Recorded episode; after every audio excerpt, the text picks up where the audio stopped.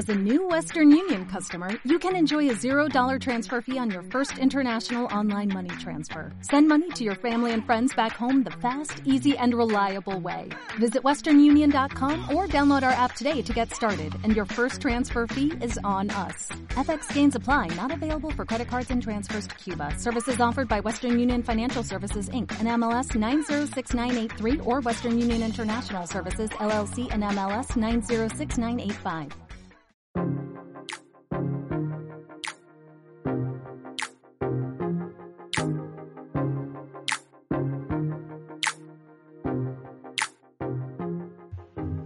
Pedro Jesús Podcast, porque no nos interesa solamente hablar de conocimiento ni brindar datos, sino más bien estamos enfocados en hablar de principios para nuestra vida cotidiana. El día de hoy comenzaremos con un tema que tiene que ver con esperanza, hablar del sentido de la esperanza. La Biblia siempre nos enfoca en este tema, así que les dejamos con nuestro invitado, quien es Jair Tenorio, quien ha pastoreado Visión Juvenil, quien no conoce Visión Juvenil en El Paso, Texas, y también entre otros proyectos, él en la actualidad está dedicado a trabajar con la juventud y también haciendo lo mismo que nosotros, su podcast. Estaremos dejando su información para que lo contacten y sigan su trabajo. A nombre de Jonathan Canché y de un servidor, les damos la bienvenida.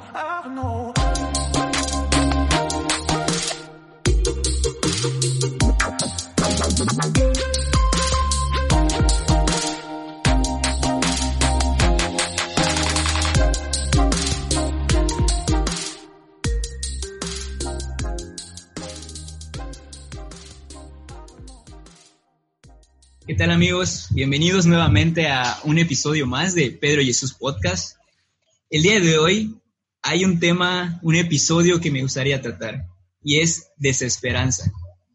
Creo que es importante comprender que a la luz de la Biblia parece que es necesario vivir desesperanza para comprender lo que es esperanza. El día de hoy tengo un invitado, Jair Tenorio. Hola Jair, ¿cómo estás? Hola, bien, bien, bien, bien. Todo bien por acá. ¿Cómo están todos los que nos escuchan? Súper. Pues, ¿me podrías hablar un poco sobre este tema? O sea, ¿qué, ¿qué significa la esperanza a la luz no solo de la Biblia, sino a la luz de la experiencia propia? ¿Cómo podemos ver esperanza en medio de temporadas malas? Claro. Este, a, contestar tu, tu pregunta de, eh, desde una perspectiva de, como lo mencionaste, ¿no? De desesperanza. Yo creo que toda, toda persona siempre está llena de esperanza. El, el problema es el enfoque en, en donde nos estamos enfocando. Muchas veces cuando perdemos esperanza es porque hemos quitado el enfoque de lo que nos genera esperanza. Entonces, por ponerte un ejemplo, ¿no? Eh, a lo mejor hay personas que, que, empezaron, empezaron a hacer ejercicios durante toda esta pandemia y su esperanza o, o su, su, ahora sí que lo que querían hacer era mantener un cuerpo eh, saludable o estar en forma, pero conforme fue el tiempo fueron enfocando su, obviamente su enfoque a lo mejor en otras cosas que fue quitando la esperanza de lo que habían puesto al principio, ¿no? Eh, que era hacer ejercicio. Entonces, eh, eh, para mí, eh, la esperanza en, en, una, de una manera espiritual es una persona y tiene nombre, se llama Jesús. Para la manera de, humana, si la podemos describir, o perspectiva de, de mí, es, es fe que también está ligada hacia lo que es la, la, persona de Jesús, ¿no? Como hay una escritura, yo creo que la debes de saber, que dice que la fe es la certeza de lo que se espera. ¿sí? Eh, ahí está derivado de lo algo de esperanza, de, algo que estamos esperando. En pocas palabras, yo creo que, que, toda persona está llena de esperanza y la razón por la, por la cual están desesperanzados, o si lo podemos decir de esa manera, es por el enfoque. Eh, cuando hablas de, de enfoque, o sea, es como nosotros focalizamos esto, eso sí lo puedo comprender. Eh, ahora, me gustaría que me hables más a la, a la, en cuestión a, a la vía espiritual, Ajá. que creo que creo que muchos están ya en este nivel, sabían que lo que se avecinaba iba a ser un poco duro, ¿no? Creo que sí había como una perspectiva, ¿no? La salud, iba a haber desempleo, pero creo que ya desde que inició esta contingencia, creo que ya, ya la gente ya eh, independientemente de que ya tenían como que una perspectiva de lo que iba a venir, creo que sí están siendo afectados en su espiritualidad y por ende en sus emociones. Eh, ¿Qué les puedes decir a, estas personas? Sí, eh, primero que nada, yo, yo todo, la pandemia o, por lo que estamos viviendo nos afectó a todos, ¿no? Claro. a lo mejor de una manera más grave o menos grave a ciertas personas, pero algo que me di cuenta de, todo esto es que eh, vino a estremecer nuestros cimientos. ¿Qué quiere decir eso, eh, Pedro? Que vino a, exponer qué es lo que creemos. Eh, como lo acabo de mencionar, ¿no?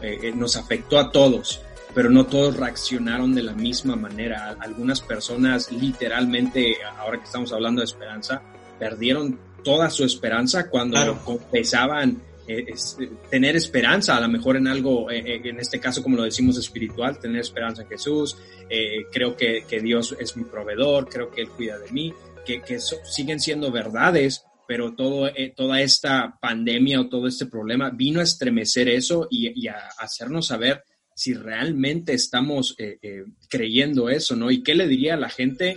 Yo creo que eh, muy simple sería regresar, al, regresar a los principios de los cuales te em, empezaste a creer, en este caso, regresar a la fe, regresar a lo, a lo principio, a las promesas de Dios, regresar, ok, bueno, todo esto me está diciendo que debo de tener temor. La palabra de Dios no dice eso. La palabra de Dios eh, me menciona que Él no me dio un espíritu de temor, sino de amor, de poder, dominio propio. Regresar a las promesas, yo creo que eso es el consejo que le daría a las personas, en vez de estar eh, operando por medio de, de emociones, por medio de lo que la gente nos dice, por medio de lo que vemos en las redes sociales, que siguen siendo a lo mejor verdades, algunas de ellas, pero eso no quiere decir que yo tenga que cambiar mis, mis verdades también, ¿no? Entonces yo, yo, les, yo les recomendaría a esas personas, vamos a regresar a las promesas, a los principios. Te, escuché hablando un poco eh, en, en, el podcast que estás eh, produciendo, que hablabas de ayunar pensamientos. Yo creo que esto nos, nos ayuda mucho, eh, creo que viene a, a, ser como que una confirmación ¿no? de, de lo que nos estás hablando. Pero ¿qué pensamientos crees que son los principales que nosotros debemos como que ok, no, no, no, no, no poner negación, ¿no? Porque negarlos también es algo que no sería correcto, pero de una forma filtrarlos más bien a través de la fe, de, de esta misma esperanza que, que estamos hablando. Sí, eh, muy, muy, buena pregunta, Pedro. Uh, yo creo, creo, yo creo en la palabra de Dios. la, eh, eh, mi vida la voy a filtrar a través de la palabra de Dios. Y hay una escritura que de ahí me basé en estos eh, episodios cortos. Es en Romanos capítulo 12, verso 2, donde nos está mencionando, hey, no te amoldes, no, no, no, transform, no, no te adaptes a la manera de pensar de este mundo, sino que transforma tu manera de, de, de pensar, ¿no? Renueva tu manera de pensar. Y yo creo que eh, esa es una de las maneras de ayunar pensamientos en nuestras vidas, porque tienes que entender esto, Pedro, que cuando Jesús viene a vivir a nuestras vidas, nos da una nueva vida, ¿sí? De acuerdo a 2 de Corintios capítulo 5, verso 17, dice que eh, todo aquel que, que, es nacido de nuevo, o sea, todas las cosas viejas pasaron, he aquí todo es hecho nuevo. Sí, eso quiere decir que nos dio una nueva vida. Hay un espíritu nuevo en nosotros que es el, el de Jesús, de acuerdo a Romanos. El mismo espíritu que levantó a Jesús de entre los muertos vive en nosotros. Ahora, no nos da una mente nueva, pero sí nos da una oportunidad de renovar nuestra manera de pensar.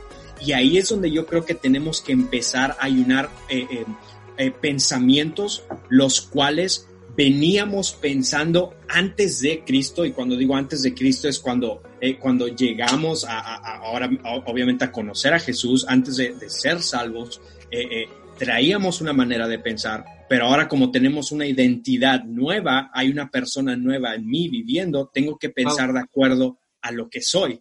Y ahí es donde empieza la renovación de mente, porque lo, lo increíble de esto es, muchos de nosotros para, para empezar, si vamos a, vamos a bajarnos a algo básico.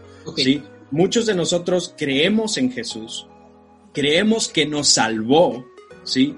Pero muchas veces eso, esas creencias de que, ok, sí, sé que Jesús me salvó, sé que Él murió en la cruz por mí, pero luego los pensamientos de condenación nos hacen creer otra cosa. eh, nos hacen creer que, bueno, Jesús, a lo mejor el sacrificio de Jesús no fue suficiente por lo que yo hice, por, por los pecados que he hecho, a lo mejor lo que Jesús hizo no le alcanzó o yo no entré en eso. Y esos pensamientos lo que sucede es, eh, te da una identidad diferente. Ahora, déjame, te pongo una, un, ejemplo en las escrituras. Eh, ¿Recuerdas cuando, cuando Pedro, eh, perdón, Juan el Bautista bautiza a Jesús? ¿sí? está, está Juan el Bautista diciendo, hey, este, viene alguien más detrás de mí, si viene alguien más del cual no soy digno de desatar eh, sus agujetas y, todo eso, entonces luego llega, la, llega el momento donde eh, es bautizado Jesús, sale Jesús del agua, se oye una voz que dice, este es mi hijo amado en el cual yo tengo complacencia. En, el siguiente, en los siguientes versos dice que está en, el, está en el desierto y el enemigo lo empieza a tentar y la primera cosa que el enemigo hace para tentar a Jesús es le dice, hey, si realmente eres quien dices que eres, haz que esta piedra se transforme en pan. Le está ofreciendo una identidad de acuerdo a lo que él puede hacer, ¿sí? Y me encanta lo que Jesús hace, le, y le, responde obviamente con palabra, ¿no? Pero luego le, empieza a hacer otra, otras seducciones, si puedo utilizar esa palabra, de, de, ok, si eres, haz esto, si eres, haz esto. Y lo increíble de todo esto, Pedro, es que antes de que Jesús hiciera algo, él ya era un hijo. En el momento en que él salió del agua, dice la palabra de Dios que se escuchó una voz que decía, este es mi hijo amado en el cual yo estoy complacido. O sea, ya estoy complacido con lo que Él es. ¿sí? Y aún no había hecho nada Jesús. No había empezado su ministerio, no había hecho ningún milagro. Solamente lo único que tenía, la única posesión que tenía Jesús era una identidad de hijo. Y eso era lo, único que tenía. Y, y, muchas veces a lo que voy es eso, tenemos que ayunar pensamientos en nuestras vidas que van a atrofiar nuestra verdadera identidad y que nos van a estar recordando nuestra vieja naturaleza. Sí, nos va a estar recordando lo que éramos antes y no lo que ya somos en Cristo. Entonces, hay demasiados pensamientos, Pedro. Eh, eh, empezaría por eso, ¿no? Que somos hijos. Tienes, tenemos que ayunar esos pensamientos los cuales nos dicen, hey, tú no eres un hijo, eh, Dios no, no, no, no, no murió por ti. Tenemos que ayunar esos. Nos tenemos que ayunar. De ahí te vas eh, eh, desenvolviendo en demasiadas cosas. El, el, hecho de que Dios no te ama, ese es, otra, ese es otro pensamiento que tenemos que ayunar. El hecho de que Dios te condena, ese es otro pensamiento que tenemos que ayunar. O sea, todos los pensamientos los podemos filtrar a la luz de la palabra y empezar a darnos cuenta, ok, esto lo tengo que filtrar, esto lo tengo que ayunar, esto lo tengo, y te, lo tenemos que restituir con una promesa que se identifique a quién somos nosotros para que así podamos renovar nuestra manera de pensar. E, es, impresionante, ¿no? Porque cómo viene a reforzar eh, eh, este punto eh, para hablar de esperanza. Porque hablamos, o muchas veces hemos predicado, ¿no? Dios mi, mi proveedor, mi protector, mi sanador, pero cuando no comprendemos desde el primer punto, que es entender la voz de Dios que nos afirma como sus hijos, eh, creo que se nos hace muy difícil poder ser, eh, ahora sí como menciona Mateo 7, ¿no? El, el hombre prudente que ha edificado sobre la roca. Entonces ahí cuando viene la tormenta, obviamente nos vemos en, no solo atribulados, sino que lo que todo lo que hemos edificado o con la por la gracia de Dios viene a ser probado. Es, es muy tremendo esto. Y ahora, eh, ¿por qué Jesús representa esperanza? Yo creo que, que el, mira, una, de las, una de las cosas que como cristianos acostumbramos a hacer eh, es, eh, definimos a Jesús como una sola palabra, ¿no? Somos muy, muy, muy fáciles de definir Jesús es mi salvador, ¿no? Y Jesús es mi proveedor. las clásicas que escuchamos, que son verdades, son realidades. Pero la realidad es que si tú te pones a, examinar la persona de Jesús, te vas a encontrar con múltiples eh, facetas o caras de Jesús que dices, wow, Él es, él es amor, Él es perdón, Él es esperanza, Él es restauración, Él es fortaleza, Él es paz. O sea, se, él mismo se autollama príncipe de paz, eh, eh, Shalom, tiene demasiados nombres los cuales describen a la persona de Jesús y este y uno de los problemas que, hacemos es eh, queremos definir a Jesús con dos, tres características y se nos olvidan de las infinidad de características que tiene eh, Jesús. Y yo creo que Jesús, yo creo que esperanza, perdón, es una de las facetas de Jesús. Si tú analizas su, su vida, este, siempre fue dando esperanza donde estaba. Y, y siempre que, que, que ves eh, eh, fe, hay esperanza relacionada, ¿no? Eh, me, me imagino, siempre me imagino los milagros, cuando leo los milagros de, de Jesús, eh, trato de imaginarme la persona que se acercó, ¿no? Esa mujer con el flujo de sangre, su esperanza era si tan solo puedo tocar el manto de, de esa persona, de ese hombre, sé, mi fe me está diciendo que sé que voy a ser sanado, ¿no? Entonces, eh, los ciegos, ¿no? Los cuales empezaron a gritar, eh, Jesús, hijo de David, ten misericordia de mí. Yo creo que se empezaron a, decir, ¿sabes qué? Que, que si le gritamos, o sea, nos va a escuchar. Y ahí nació una esperanza y, lo que hizo es, ¿sabes qué? Jesús, eh, hijo de David, escúchanos, ¿no? Y, obviamente la esperanza los, llevó a un milagro, pero yo creo que, la esperanza es una persona y, se llama Jesús y la palabra es, es, muy simple de describirla, ¿no? Eh, esperanza. Eh, esa, esa, sería mi respuesta. Wow. Es, es algo que me, me identifico con, con, este pensamiento porque vaya, cuando tú lees la Biblia desde un panorama general, ¿no? No solamente un libro, sino cuando te atreves a, pues, a ver qué hay de principio a fin, en medio, te das cuenta que ahí está Jesús eh, trayendo esperanza a, al ser humano, ¿no? Sí. Eh, como dice, Dios es bueno, Dios creó todo dijo, todo es bueno. O sea, el ah. panorama era esperanza, desde el comienzo siempre fue un panorama de esperanza. El ser humano, pues, la riega, mete la pata y entra aquí Dios y trae esperanza en una persona y su nombre pues, lo conocemos e, es Jesús. Algo más que nos puedas decir sobre este tema y hay algo que, que Dios esté hablando a tu corazón que quieras comunicar en cuestión a, a estas personas que literalmente las palabras sobran quizás para muchos de ellos porque pues lo primero que dicen es que tú no sabes lo que estoy viviendo no sabes es, este o sea, hasta que no o sea, no sabes en qué tan vulnerable me siento. ¿Qué, qué les puedo decir a, a, a, este grupo de personas que, que nos escuchan? Sí. Yo creo que lo, lo, dijiste increíblemente acertado, mi querido Pedro. Este, eh, yo, yo creo que, que, hay diferentes tipos de esperanza. Eh, está la esperanza que uno, uno puede generar o uno puede compartir de acuerdo claro. a sus experiencias, a sus vivencias o, o, o a su conocimiento, ¿no? Eh, y luego está la esperanza, la cual eh, eh, es, es, es, a la que yo me agarro, a la que yo me aferro, a la cual acabamos de describir, que es Jesús. Y algo, algo increíble de esto, que a lo mejor yo no sabré por qué estás pasando, ¿sí? Pero Él sí sabe qué estás pasando y Él puede, y Él es el, él, es el proveedor y el sustituto de lo que tú necesitas para pasar esto, ¿no?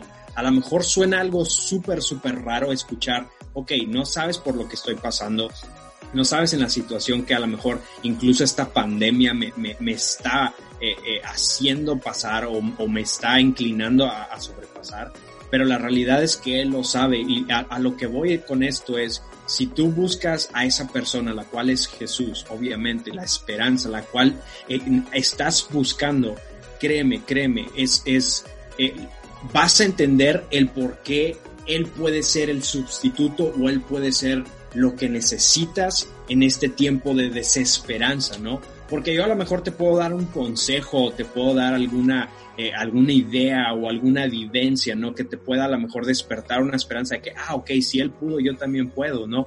Pero la realidad es que si te ofrezco una esperanza la cual es firme, la cual es eterna, la cual no importa por lo que estés pasando, siempre va a generar el mismo fruto, eh, eh, eso, yo creo que eso es algo de ganar, ¿no? Entonces yo les recomendaría eso a, las personas que nos están escuchando, que busquen la esperanza, obviamente a, través de la palabra de Dios. Si no conoces la palabra de Dios, busca a alguien que entienda la palabra de Dios o que te pueda compartir de esa persona, la cual se llama Jesús. Y créeme, tu esperanza va a empezar a crecer, tu esperanza va, va a florecer una vez más y vas a decir, vas a decir, no entiendo por qué pero a través de esta conversación me diste esperanza una vez más.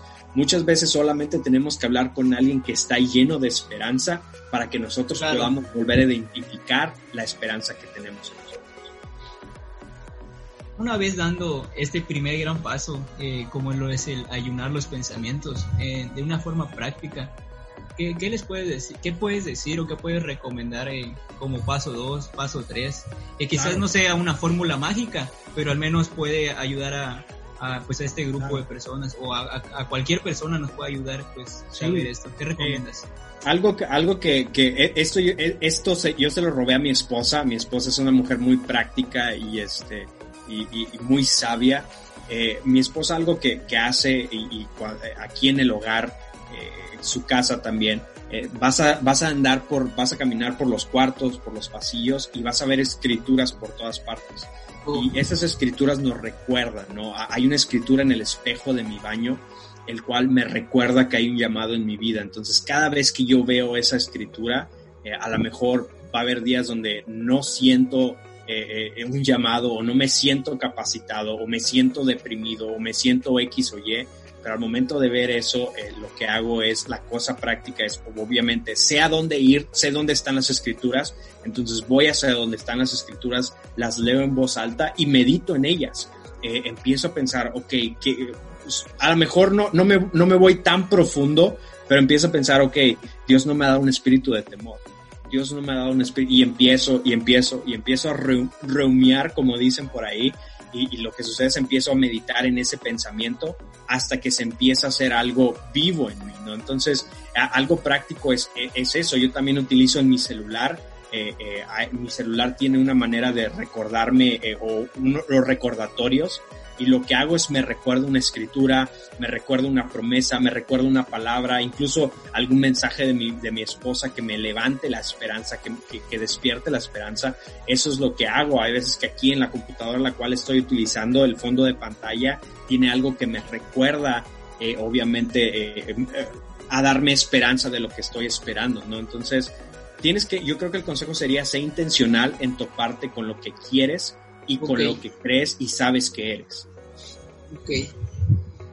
Es, es importante este punto de la intencionalidad, porque al menos, bueno, yo me he visto en circunstancias donde, eh, pues se podría decir donde hay cero intención, ¿no? Claro. No, no hay un impulso para hacer nada, eh, para buscar de Dios, para aún teniendo claro todo esto que, nos hablas, es, un poco complicado.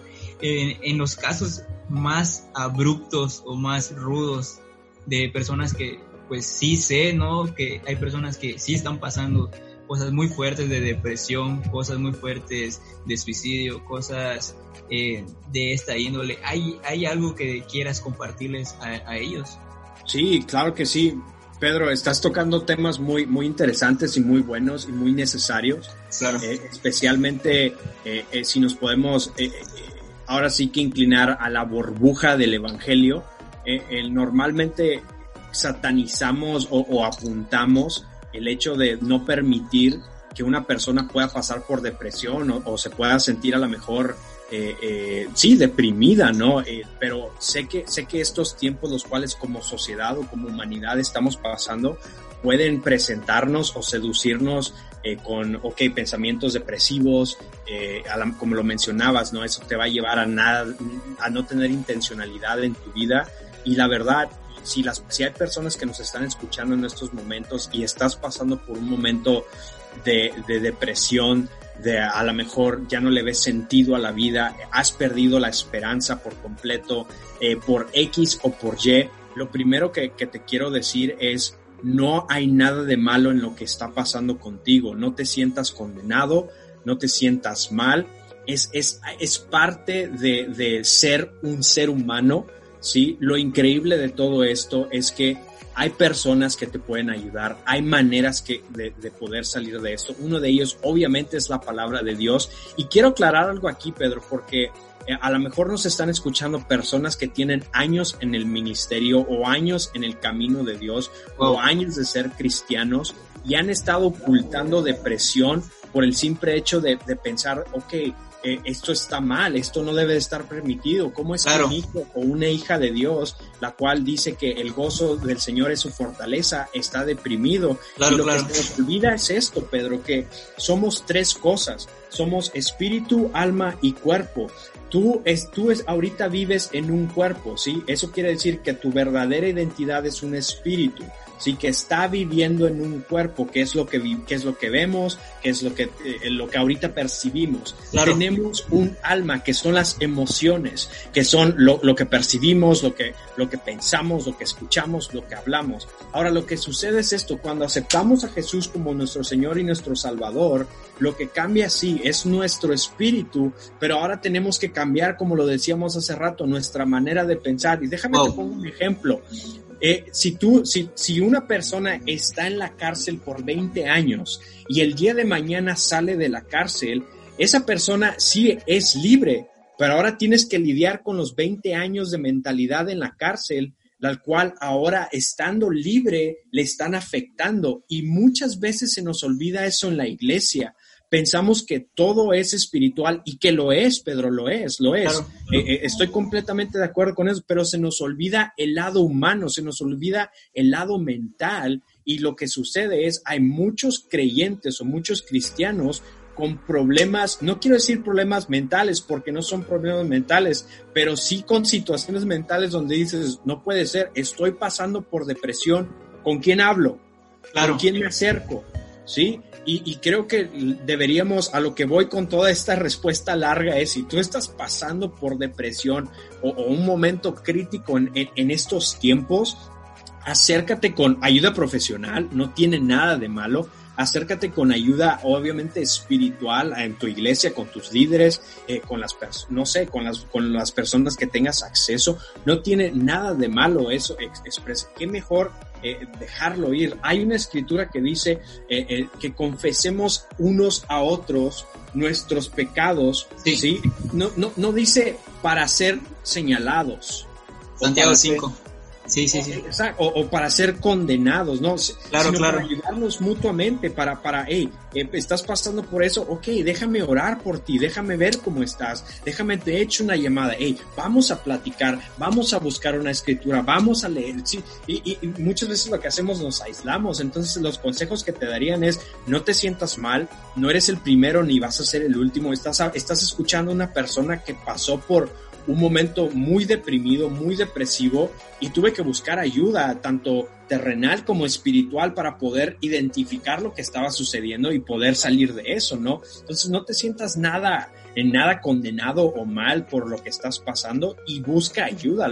ese sería mi consejo, busca ayuda. Oh, Yair, nos arrojaste unas perlas. Creo que, creo que dijiste bien, ¿no?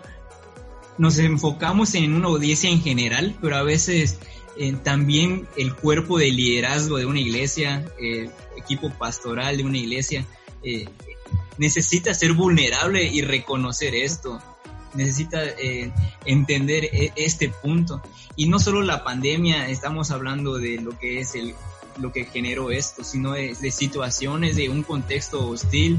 Los ataques por redes sociales a los pastores son a veces insoportables, eh, que atentan directamente con, con su familia, su testimonio, aunque hayan cometido errores, y reconocer y entender el ser vulnerable, ok, necesito ayuda de alguien, a veces es algo que, que no se hace y pues termina ocurriendo lo que eh, también ha sonado mucho en los últimos tiempos, eh, el índice de, líderes, pastores de, iglesias eh, suicidándose impresionantemente, dejando ministerio o no teniendo, quedándose sin familia, sin ministerio, todas estas cosas.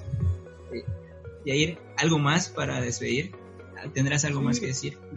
me, gustaría solamente agregar a, lo que, a lo que estamos hablando el, el, hecho de, yo creo que parte del problema está, como tú lo, dijiste, Pedro, eh, eh, está en, el liderazgo. Eh, no estoy diciendo que el liderazgo sea malo o, sean, sean el, problema, sino que a lo que quiero ir es, muchas veces, yo creo con todo mi corazón que la iglesia tendría que ser el lugar más vulnerable del mundo y lamentablemente no lo es. ¿sí? Este, nosotros tenemos el mensaje para sanar, eh, tenemos el mensaje para reconciliar, tenemos el mensaje para reconstruir, tenemos el mensaje para sanar, para lo que quieras, lo, lo, tenemos, ¿sí? Y lamentablemente como, como iglesia, no estoy, no estoy generalizando, pero hemos, hemos fallado en no crear espacios para la gente, para que sean vulnerables, porque la razón por la cual no hemos creado esos espacios es porque, como tú lo dijiste, hay mucha crítica, hay mucho señalamiento, hay mucha condenación. Entonces la gente ha visto eso y lo que sucede es prefieren quedárselo a pasar por lo que han visto, ¿no? Entonces yo, yo les, yo terminaría diciéndoles, hey, les animo a que busquen una, eh, una amistad, obviamente sana, obviamente eh, con perspectiva correcta, donde pueda ser vulnerable y puedan tener una conversación o como dice la escritura, no confesarse uno al otro para ayudarse. Wow. Y ahí muchas gracias por gracias por estas palabras. Creo que será no solamente de ayuda.